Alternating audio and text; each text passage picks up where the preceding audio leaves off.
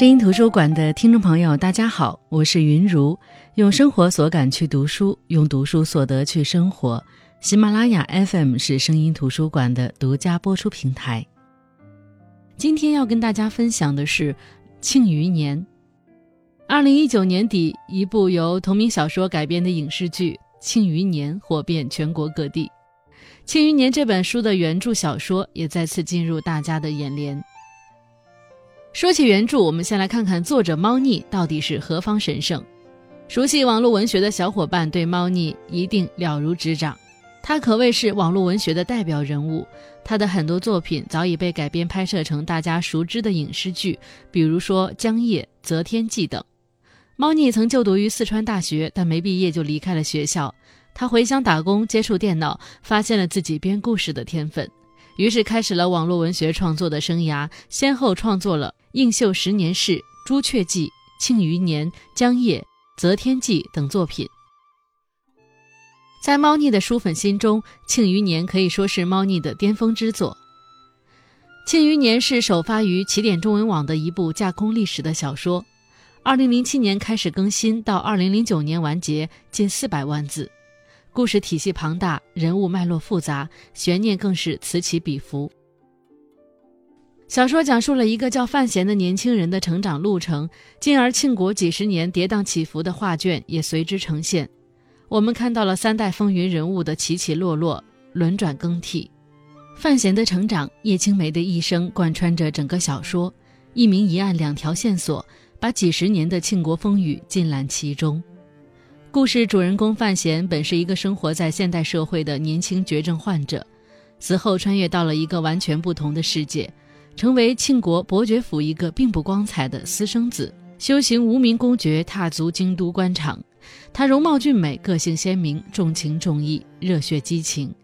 他在海边小城崭露头角，历经家族恩怨、江湖纷争、庙堂权谋的种种磨练，才华盖世，诗文冠绝京都，接手庞大的商业财团，凭着过人的天赋与才智，在刀光剑影中杀出一片天地，成就一代传奇伟业。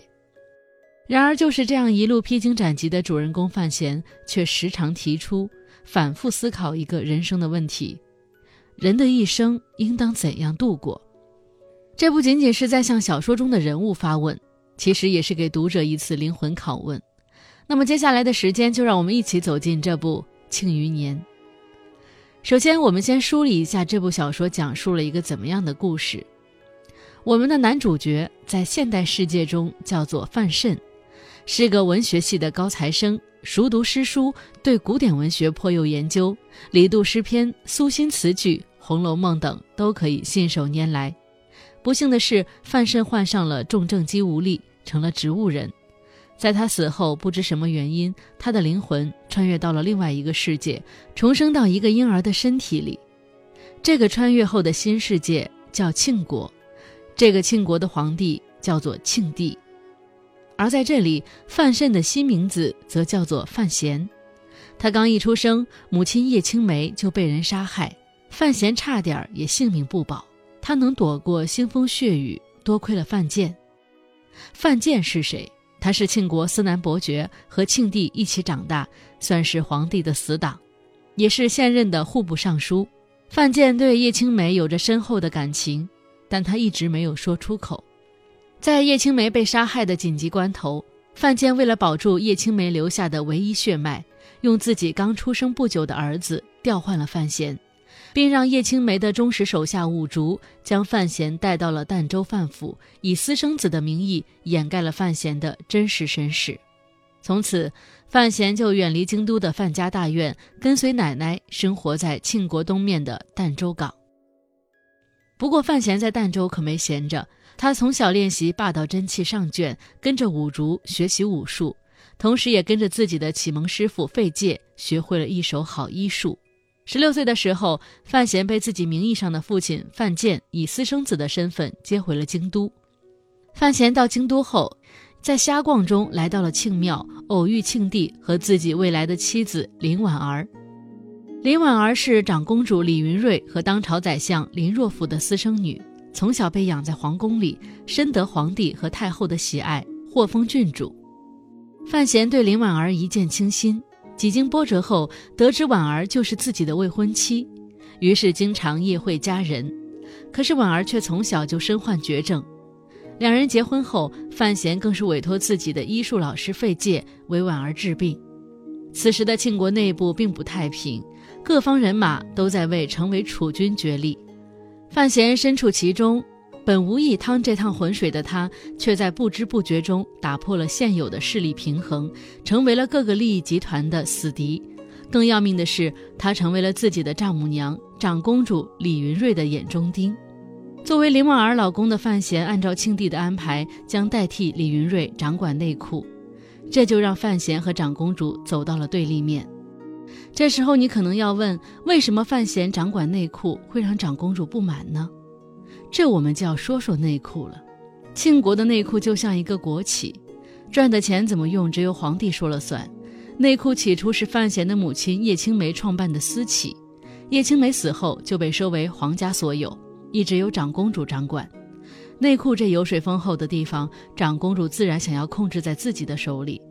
所以，当他发现范闲会威胁到他对内库的掌控时，就开始针对范闲。等范闲进了京城，他安排了一揽子的刺杀计划，却被范闲一一躲过。而范闲也被迫开始打击长公主的势力。他发现长公主李云瑞看似是太子党派，暗地里却为二皇子办事。与太子之间还有奸情，于是范闲将他们的奸情告知庆帝，庆帝震怒，将长公主软禁，同时也意图废掉太子。这下长公主和太子双双惨败。同时，因为范闲来到京都后的优秀表现，庆帝对这个私生子非常的喜爱和信任。事实上，范闲能够迎娶林婉儿，夺取内库，就是庆帝的安排。范闲名义上的父亲户部尚书范建和庆国监察院的第一任院长陈平平，也希望叶青梅一手创办的内库可以由他自己的儿子掌控。说到这里，就不得不介绍这个重要的人物陈平平。陈平平与范建还有庆帝都是小时候的玩伴儿，他曾经是王府中的一名小太监，从小就跟着庆帝长大。在遇见范闲的母亲叶青梅后，陈萍萍的人生就开始转弯。叶青梅来自现代，对身为太监的陈萍萍没有歧视，把她当哥哥一样尊重，还让陈萍萍就成了监察院的院长，帮助他完成了从奴隶到主人的转化。因此，陈萍萍和众多叶青梅的迷弟一样，在叶青梅死后，把对叶青梅的感情转移到了范闲身上，还想把监察院交给范闲掌管。包括范建也是完全信任范闲，把他视如己出。刚刚我们提到庆帝想要废掉太子，其实他心里早就知道长公主一干人的阴谋所在，他需要一个借口除掉他们。庆帝想了一个办法，他把自己作为诱饵，带领文武百官去大东山的庆庙祭祖。这对于北齐国还有庆国的太子、二皇子、长公主等人来说，他们都觉得这是一个杀庆帝的绝好机会。果然，长公主决定联合北齐国和庆国的亲信起兵造反，一方面安排自己的心腹燕小乙和北齐大将军上山虎带兵围困大东山的文武百官，另一方面又让苦荷、四顾剑、叶流云三大宗师去刺杀皇帝。还联合了庆国的名门望族秦家和叶家，准备在京城夺权。这个时候，没有看过原著的朋友可能会问：刚才你说到三大宗师，那什么是大宗师呢？庆余年中的武力等级分为九品，在九品之上的就是宗师境界。世界上的宗师一共只有四个人，他们可以理解为是武功天下前四的水准，他们是世上最强的人物。那言归正传，在这个危机的时刻，庆帝派范闲回京救援，而范闲也不负他的期待，回到京都之后，粉碎了太子、二皇子、长公主的阴谋。然而，就在众人都以为远在大东山的庆帝面对三大宗师的围攻一定会在劫难逃时，却传来了庆帝还活着的消息。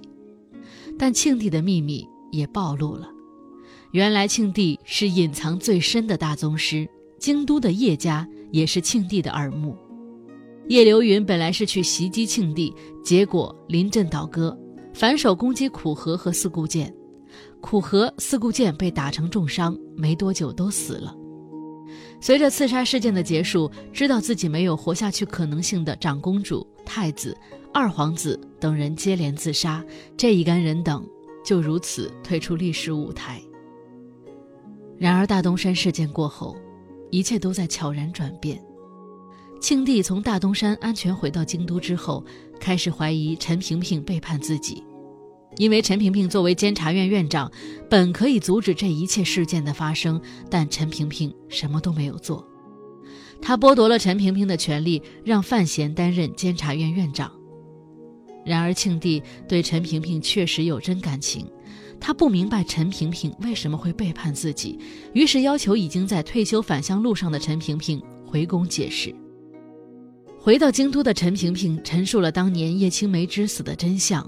以及庆帝背叛叶青梅的事实，庆帝恼羞成怒，想杀陈萍萍，却被陈萍萍用藏在轮椅扶手上的霰弹枪打伤。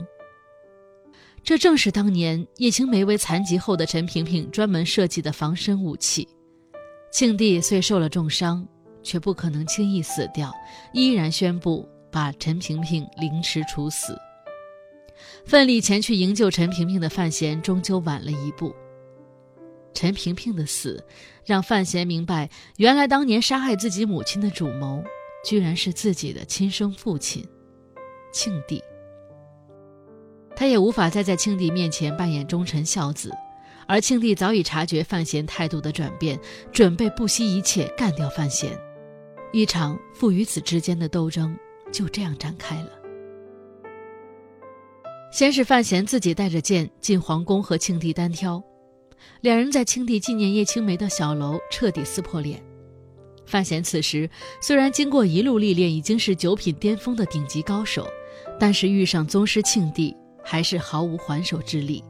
即便加上暗中叫来的其他人的支援，也无法对庆帝造成伤害。所有人都被庆帝打成重伤，几乎无力杀出皇宫。而庆帝的杀气已经近在咫尺。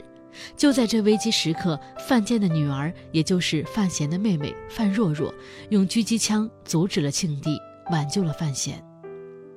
于是，范闲和庆帝的第一次斗争以失败告终。失败后的范闲来到了北极的神庙，找到了也是宗师身份的五竹。此刻，五竹和庆帝是唯二存在世间的大宗师级别的高手了。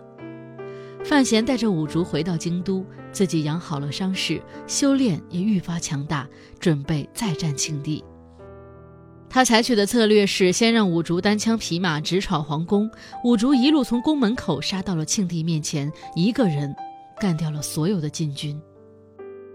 而五竹和庆帝的对决就是一场肉搏，最终五竹被击倒，不能动弹，庆帝也被戳得血流不止。处于晋升大宗师以来最脆弱的阶段，这时候范闲出手攻击庆帝，两人打得难分难解。庆帝已经重伤，知道自己过不去这关了，虽依然有能力临死一击，可看着范闲擦拭嘴角血迹的动作，几乎和自己一模一样，庆帝还是心软了。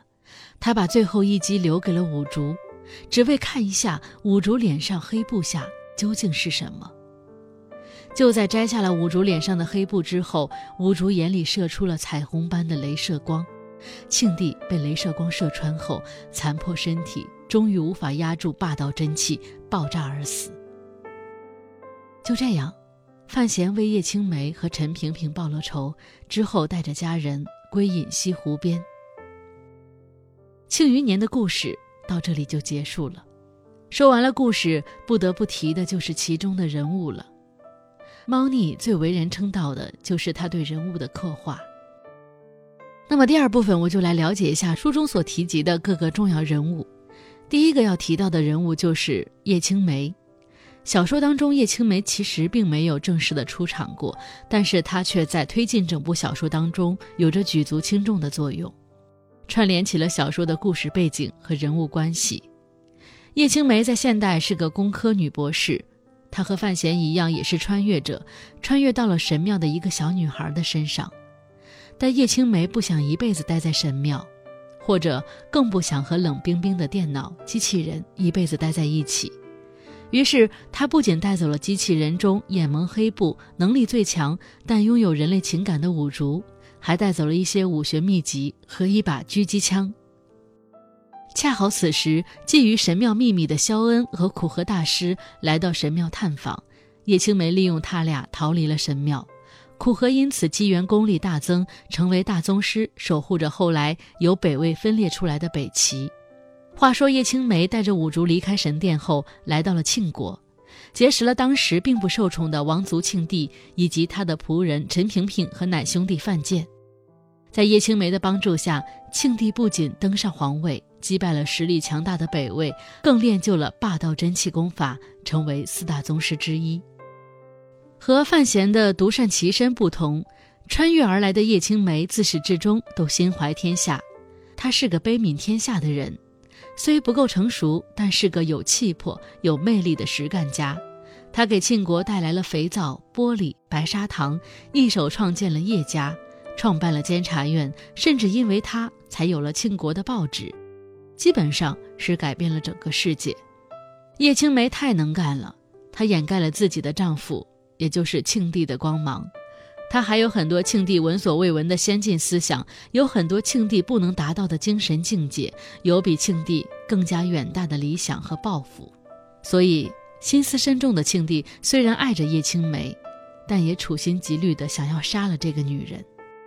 就在叶青梅生范闲的那天。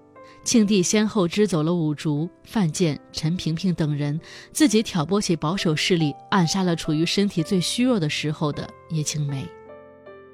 那另一个令我印象深刻的人物其实是陈萍萍，她是范闲口中的瘸子，全身功力已散，喜欢在膝盖上盖着毛毯。但这样的一个老人，却没有人敢小觑。陈萍萍的真正实力都是从旁人口述、边边角角的细节中而来。他是监察院的老院长，他是怎样训练院里的下属，不得而知。但这些下属心中，院长第一，皇帝第二，就足以说明一切。陈萍萍对庆帝忠心不二，这似乎是所有人的共识。不仅因为庆帝赋予他的权力和纵容，他也数次救庆帝于大难中，彼此有着不可离间的信任。外表看来真是好一副君臣相得的画面，庆帝也被瞒骗了二十年。陈萍萍的厉害不在于武艺，而在于谋略和大局观。他发现庆帝是叶青梅之死背后的推手后，展开了长达数十年的报仇。很隐蔽，关键在于四个字：顺势而为。他顺着庆帝的谋划而动，只是在原来的火炉中添把火，把它烧得越来越旺。失去控制，只可惜他虽搅乱了天下的大事，庆帝还是把他稳了下来。在发现陈萍萍的心思后，庆帝是愤怒的，但他还是给了陈萍萍一个远走高飞的机会。可陈萍萍还是回来了。其实，在我看来，所谓机会不过是自欺欺人。他们彼此都很清楚，最后的对峙不可避免。陈萍萍从返乡养老的路上。回到皇宫，只是为了问一句：为什么？为什么叶青梅解救了庆帝，还给了他整个天下，甚至为庆帝生下皇子以后，庆帝还是要杀了他？陈萍萍付出自己的生命，不是为了听到答案，而是为了一个公道。因为你待我好，我也待你好，就这么简单。像陈萍萍这种心思深沉、老谋深算的人，却藏着最纯真的一面，最后竟为了内心的一点美好付出了一切。这种对比非常耀眼。他心里早已知道了自己的结局，最后的一刻一定是惨烈的、悲壮的，但对他来说，似乎又是最好的结局。看完了这些人物的故事，或许你已经发现了，这部小说中的每个人物似乎都别具一格、鲜活生动。他们每个人都有着自己的理想和抱负，都在为自己的目标不断的努力着。我想，作者也正是透过这些人物向我们传递着这部小说暗含的精神内核：人生的意义是什么？就像书中多次提出，人的一生应当怎样度过这个问题，这不仅是书中人物所追寻的问题，也是我们每个人都该思考的问题。庆余年给了我们一个风生水起的范闲，他好像落入了一路开挂的顶配人生的俗套里。但看似不凡的他，却有一个和我们一样无法安放的灵魂。范闲的童年是无趣的，偌大的范府除了奶奶、家仆，再无其他人。有了若若小姐，才有了一丝欢愉。然而很快就分离了。后来他遇见了他的老师费介，这也是他童年时最重要的人。然而他却依旧迷茫，人生到底是为了什么？其实，在故事的最开始，主角就说过一句话，我想，那就是整个故事的主题了。他说：“每一个人心里或多或少都想过重活一次，因为人生总是有太多遗憾，所以这故事真正的意义是珍惜现在，为美好而活。”从这句话理解，《庆余年》的意思便是活在当下，珍惜余生。因为曾经的遗憾已然发生，那就好好的将余生活得精彩些，以至于站在人生终点的那一刻，可以庆幸自己的一生曾有过精彩的回忆。我们看到范闲从骨子里还是个有温情、有勇气的人。范闲没能成为大宗师，他也注定当不了帝王，因为他是一个有血有肉。一个有矛盾又小气、可爱又幼稚的人，就如同你我一般。那到这里，《庆余年》就讲完了。感谢您的聆听，我是云如。下期我们继续解读精品好书。